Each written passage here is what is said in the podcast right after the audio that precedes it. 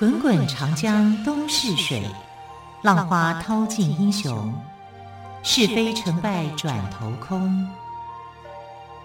古今多少事，都付笑谈中。陪你说历史，汪培制作主持。朋友们收听今天的《陪你说历史》节目，我是汪培。同样再次为朋友们邀请到历史专栏作家于远炫老师来到我们节目当中。老师好，主持人好，听众朋友大家好。好，老师，我们已经连续两天谈到了这个关于《白蛇传》的这个故事哦，那么也谈到了不同的版本。那么其中有一个很关键的人物就是法海，嗯，好像大家对他的印象都不太好。老师，他到底是什么样的一个人呢？啊？我们是被剧作家影响的太深，还是因为还是他其实是一个很值得我们尊重的人？你是不是请老师来帮我们更正一下？其实应该讲就是说有没有法海这个人？哎，对哦，啊，对。这除了他在故事里面出现，真实历史里面有有没有有没有法海这个人？有，真的有法海这个人？真的有法海这个人，而且他还是一个非常了不起的人物，得道的高僧，得道的高僧。那个金山寺白蛇传的一些故事跟他有一点点的关联啊，还是有关联，但是关联没有那么深。对，因为他就是一个得道高僧嘛。那我们现在看法海，我们之所以会讨厌法海，就觉得说你法海你无缘无故去拆散人家。可是人是人，妖是妖啊！人是他的妈妈生的，妖是妖的他的妈妈生的。这唐三藏里面的 《西游记》里面的对话对啊，那你就可以知道，就是说，哎，他这样子阻挠这一段的因缘，没有不是没有道理。可是现在人看会觉得说，哎，法海就是个性太保守，对不对？开放一点嘛，对不对？人妖结合，为什么？你要去拆散人家呢？一板一眼嘛。对啊，可是你说他的一板一眼有没有道理呢？对啊，当然也有他的道理。你说妖怎么不会害人呢？嗯哼，对不对？啊，那你现在看妖不会害人，那是在明朝以前的故事，每个妖都会害人，对不对？李黄的故事，李管的故事，对，对不对？还有那个呃，我们看到这个西道人出来去救他的这个侄子。对，这个说明了什么？说明了你怎么看这个妖？嗯哼，这个妖它就是一个会害人的妖怪，你就会去铲除。对。可是现在白蛇的故事是，它被当成是一个无害的妖怪，所以我们就觉得说，法海你不需要这么做。对啊，它是有一个因缘的，有一个关系的因果关系的，是，是因为白蛇呢感念这个许仙当年的救命之恩，他是来报恩的，来报恩的，他不会去害他。啊！可是法海认为人妖殊途嘛，对对，不可。人是人，妖是妖，对，所以就拒绝了这样的一个感觉。好，可是法海这样做有没有错？也没错啊。你要看从哪个角度来看呢？啊？对啊，可是大家为什么讨厌法海？就觉得你拆散别人的家庭，你真的是太过分了。简单来讲，情绪化啊，就用情绪化去看法海。所以情绪化到后来什么程度呢？就是小青啊，我还去拜骊山老母为师，回头打败法海。这边还蛮好笑的，是另外一个版本的故事 啊，所以。应该讲，就是说这个角色已经深入人心了。我本来那时候读到这个故事的时候，我还在想说，哎、啊，小青学了法海，这个学了道术之后呢，跟法海一这个搏斗，搏斗之后产生了感情，不 后来变他们两个在一起。所以我就觉得写小说就是这样子，你你看你想怎么写嘛，对不对？其其实也可以这样写、啊，对啊，有谁规定一定要要怎么写呢？就很开放啊，对对，这个故事又不是真的，是假的嘛，啊，就是一种虚构的一个情节嘛，那你就。看怎么样，但就是说你在虚构的部分哪边引起的同情最多啊？本来冯梦龙写的故事的时候，他的道德感很强烈的啊，结果没想到大家一面倒。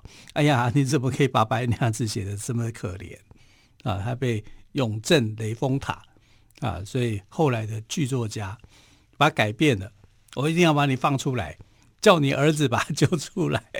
好，然后就破了铁树开花了呀。对呀、啊，那你可以想象，就是说，啊、哦，原来后面有这种创作力是源源不断的啊，有一些改变。这也就是《白蛇传》为什么从唐朝算起，流传到现在千年历史，千年的《白蛇传》依然到现在哎，我们到端午节的时候还会去讲一讲《白蛇传》的一个故事。嗯，好，回过头来，法海呢？法海，你要还他清白吧？对对，这样听起来我们也骂了骂他骂了几千年了，还他一个清白吧。那真实的法海是谁呢？真实的法海是唐朝的宰相裴休的儿子，叫裴文德。裴文德，对，呃，裴文德的法号就叫法海。对，因为他后来出家。他为什么要出家呢？因为他们呃，裴休是一个佛化的家庭。他们家呢，从小就礼佛，所以他的儿子裴温德就受到父亲的影响，而且他还是一个书法家。裴休是一个书法家，是在唐玄宗时代的这个宰相。唐玄宗我们也知道，他是一个呃唐朝晚期很厉害的一个皇帝。他曾经装疯卖傻十几年，去躲避了这个宫廷的内斗。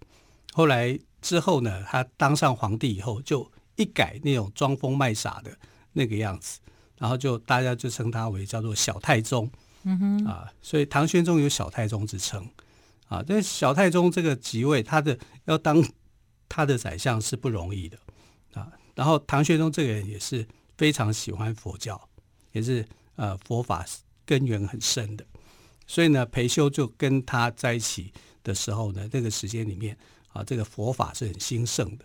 那他的儿子裴文德也因为这样子受到影响。那有一天有一个皇子，就是唐玄宗的儿子啊，生病了。那生病了以后呢，他们就想到一个方式，干嘛呢？把裴文德送去这个呃寺庙寺庙里面去剃度，让他出家，为皇子祈福。哎，是所以他就这样出家了。啊，所以他有一个，所以他是等于算在家人的安排下出家，并不是他自己自愿出家的嘛？其实他也愿意，哦，他也愿意，因为他是这种佛教化的家庭里面出生的孩子，哦、他没有说不愿意。哦，所以他也觉得说出家也没什么不好，很自然的一件事。对对对，呃，他在出家之前，你知道他做什么吗？他考上状元，啊，那他很优秀啊，很优秀啊，非常优秀的一个呃宰相之子啊。那宰相之子学问又那么好。然后又愿意出家去皇家分担，你说这个人好不好？还不错啊。你说他是不是真的不愿意？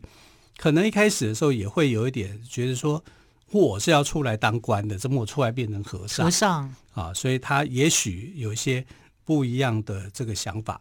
所以他到那个寺庙去进修以后，去当和尚以后啊，就闹出了一些呃问题来。我们不能说笑话啊，就是就是有一些。一些看法是不同的啊，就是说，是不是他自己觉得委屈？他当个状元，我来这边做这样子的事，可能有一些啦，不能说完全没有啦。啊。那我们看到这个裴修啊，就把儿子送进湖南的密印寺出家，所以他一开始的时候在湖南出家，他不是在金山寺出家。啊，那目的是什么呢？要为皇子祈福啊，希望这个皇子能够好过来。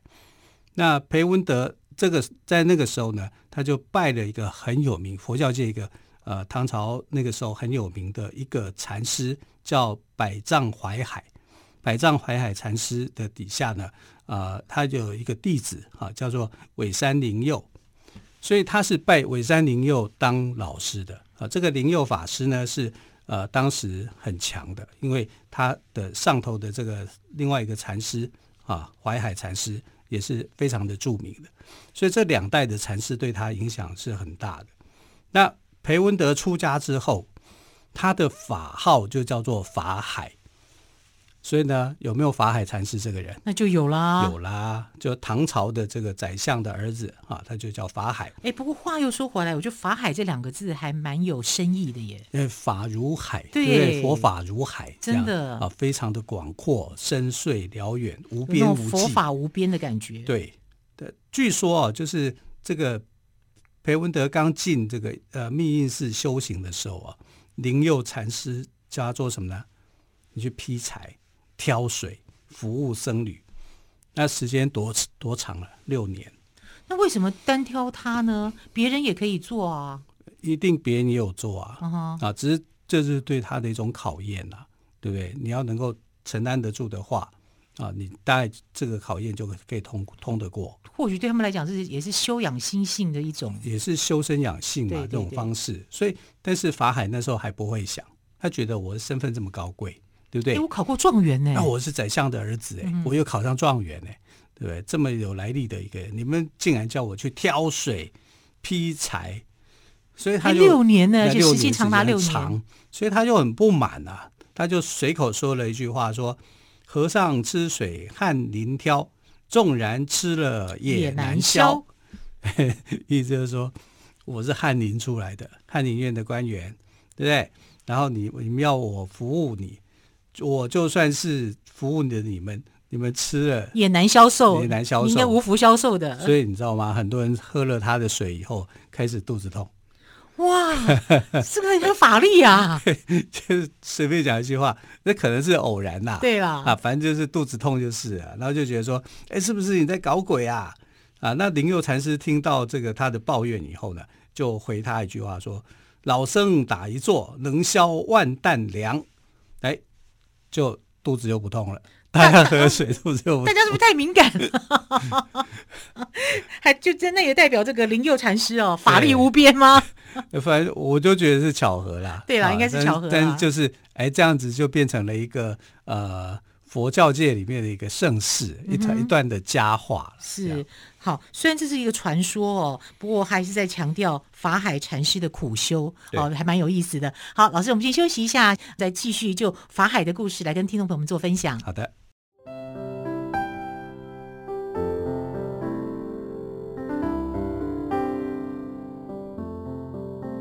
听见台北的声音，拥有颗热情的心，有爱与梦想的电台，台北广播 FM 九三点一。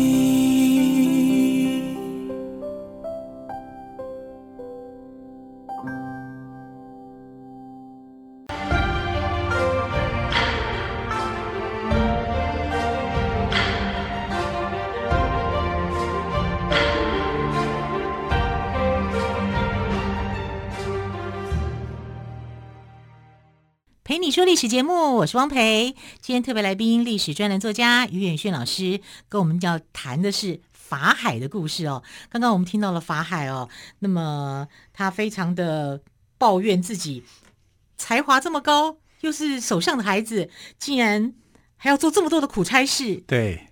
所以抱怨两句啊，就大家吃了他的水又肚子痛，结果灵佑禅师就回他一句话，哎，又不痛了。对，从我们讲就是机缘巧合嘛。对，对对。但你也可以把它当成就是一段佳话来看。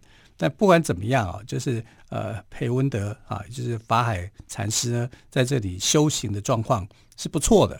呃，他是经过苦修的啊，这可能苦修的这个过程里面，他就回不去了，他也不想当官了。他就去当他的禅师去了，嗯，好，他他从这个湖南密印寺起家，后来他就到了哪里呢？到了镇江的金山寺，也就是《白蛇传》故事里面的那个金山寺。对对对，这是在唐代的时候去重修的。因为金山寺一开始的时候呢，是在晋朝的时候就已经设立了。那经过多年的战乱啊、破坏啊，他就样貌就改了。好，样貌改了以后呢，这个。呃，法海禅师就来这里去重修。那重修的过程来讲是很辛苦的、很艰辛的。那到了康熙年间的时候呢，又把这个金山寺哦改名叫做江天禅寺。所以我们现在如果去江苏镇江这边去玩耍的时候，跟他说：“哎，金山寺在哪里啊？”他会告诉你，这个江天禅寺就是金山寺啊，因为它随着这个历史啊，它是名称样貌是有改变的。那法海禅师在重修金山寺的时候呢，他就发现说，有一条白色的蟒蛇啊，盘踞在洞口上面。哎，这是不是跟《白蛇传》就有关联的？啊，所以活的蛇吗？活的蛇啊，对啊。我以为是雕像啊，不是不是，是真的活真的活的白蛇，白蛇就而且是大蛇，哎呦，就盘踞在洞口里面。但是白蛇可能在想，这是我的地盘，是蟒蛇类的嘛？哦，对，就蟒蛇啊，因为它。不是毒蛇，毒蛇是三角头。因为蟒蛇的话就很大只了。对对对，那我们为什么会看到白蛇？白蛇应该就是那种白子啊，对不对？嗯哼，好，好像几万分之一才会有一次这样。那呃，在重建的过程里面，那你叫这些工人怎么办？他看到要死，会害怕呀。对呀，可能想到的是要打死他，对不对？可是法海禅师就讲，我们是出家人嘞，怎么可以杀生呢？对呀，虽然他是蛇，对，但是有生命。对呀，我们要感化他，我们要爱护他。那所以他怎么常常请他吃包子？那怎么做？我告诉你，他们用一个。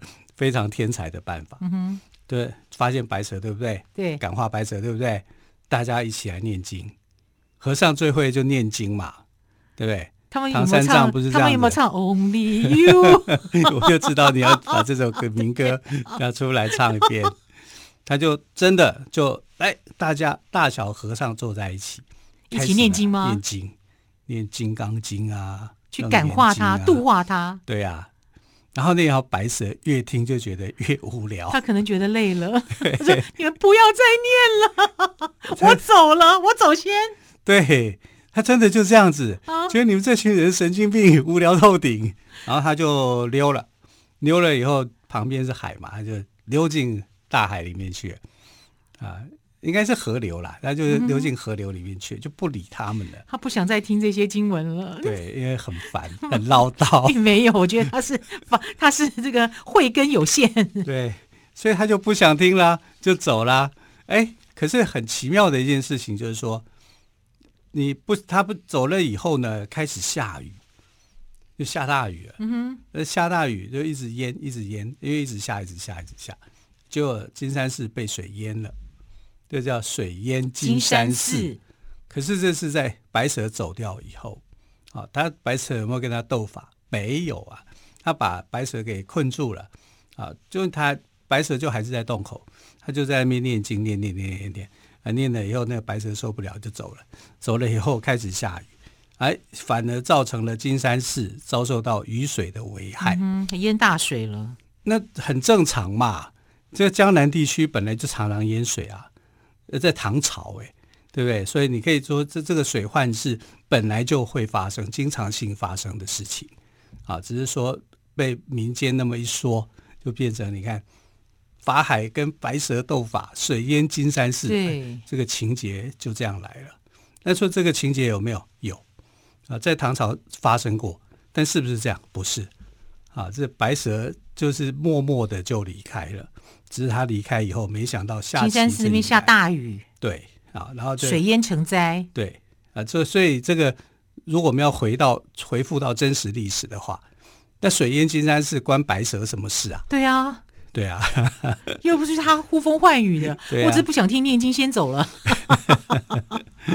我要再找个地方过我的安乐生活。对，所以你可以看到，就是说法海禅师啊，他就从。唐朝的时候，一个真实存在的一个历史人物，然后演变成为一个虚构故事里面的一个和尚角色啊，然后他的呃责任就是要除妖嘛啊，除除掉这些妖怪啊，把这些障碍给除了。那照理讲，他是一个很好的一个角色啊，嗯，啊，怎么会变成被大家所痛恨啊？然后有各种的这种戏曲。传说故事来污蔑法海，但我想这个污蔑法海没有关系，哈，这就是戏剧嘛，就是小说。可是呢，真实的法海和尚，我们还是要认识他一下，还是要认识他一下，还是要尊敬他一下。对对对，啊，然后他跟金山寺的渊源，他是金山寺的重修者。啊，金山寺在晋朝的时候就已经开始有了，到他的时候呢，就把金山寺给恢复啊，至少是重修整理过了。所以他是有贡献的，而且呢，他的佛法是很深邃的。在唐朝那个时代里面呢，他其实安慰了很多人啊。所以不要把它当做当做就是一个拆散人家婚姻的一个坏胚子。其实他是一个好和尚啊，非常好的一个和尚。那回到小说戏剧的角度来看哦，就是法海他一定要被塑造成为是一个比较反叛的角色啊，因为。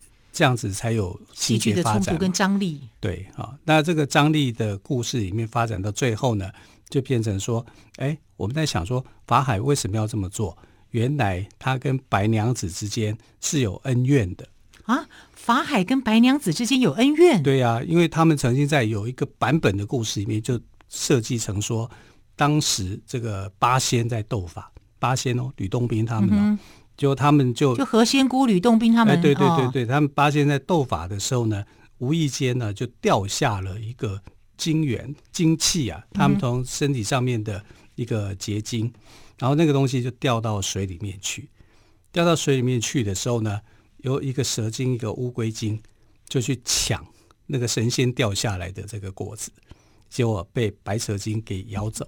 哦，白蛇精抢到了，对，他就增加了五百年的功力。功力，对。那没抢到的就是那个乌龟精，就是法海吗？对啊，乌龟精就这样子生气、郁闷而死。哎，这个故这个版本的故事我倒是没听过，蛮、哎、有意思，蛮有意思的。《白蛇传》的故事有太多版本，嗯、有梦花本，有镇江本，有杭州本，有苏州本啊，就是。这流传在江南地区的啊，就关于这个白蛇的故事，关于端午节的故事啊，这相当相当的丰富。然后这个乌龟精死后呢，就变成了法海。那法海就多次的去阻挠许仙跟这个白白娘子、白素贞、啊。对对对，所以可见的他们就是这个叫做因果关系啊。你们之间之前就已经有了这种宿命，所以才会发展成这样。那小青后来也是有一些发展，他从青鱼变青蛇，啊，那青蛇的角度可能会更灵活一点，因为鱼的记忆比较笨，一下就消失，蛇的记忆可能比较。那他为什么一直跟着白娘子呢？啊，因为白娘子也救他哦，啊，所以他就变成了是他的一个伙伴关系，这样。那许仙呢也救过白娘子，所以就白娘子三个人在一起，对对对，所以这这个整个因果关系来讲就是。报恩呐、啊嗯，那从过去的害人妖怪害人到报恩啊，你看白娘子的形象，千年的形象了，就已经统一化了。是好，其实呢，今天这样听于老师来讲，我。我就觉得是不同的世代哈，就有不同的《白蛇传》。那法海的角色呢，也随之而变。但是呢，也别忘了正史里的金山法海禅师为人间世道苦难众生发愿，其实是一位得道高僧。好，非常谢谢岳轩老师今天跟我们说法海的故事。老师，谢谢喽，谢谢，谢谢亲爱的朋友，我们就明天再会喽，拜拜，拜拜。